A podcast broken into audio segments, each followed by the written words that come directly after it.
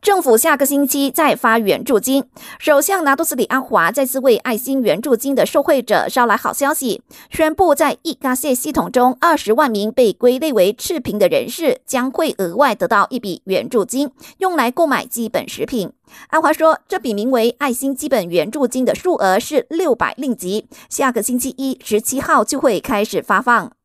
实习生薪资偏低或没有津贴的问题一度引起热议，也是财政部长的安华立下规定，所有政府和关联公司必须支付每个月至少八百令吉的津贴给实习生，以便减轻贫困学子的负担。美国电动车巨擘特斯拉将在下个星期四举行推介礼，正式进军我国市场。安华昨天和特斯拉创办人马斯克通过视讯会面后透露，马斯克同意大力投资马来西亚，包括特斯拉今年将在雪州设立总部、服务中心和体验中心。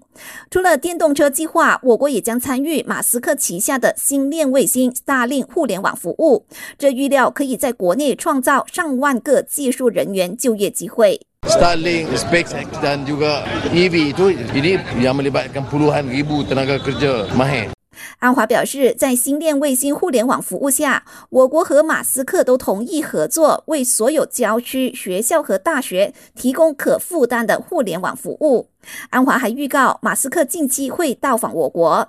感谢收听，我是佩珊。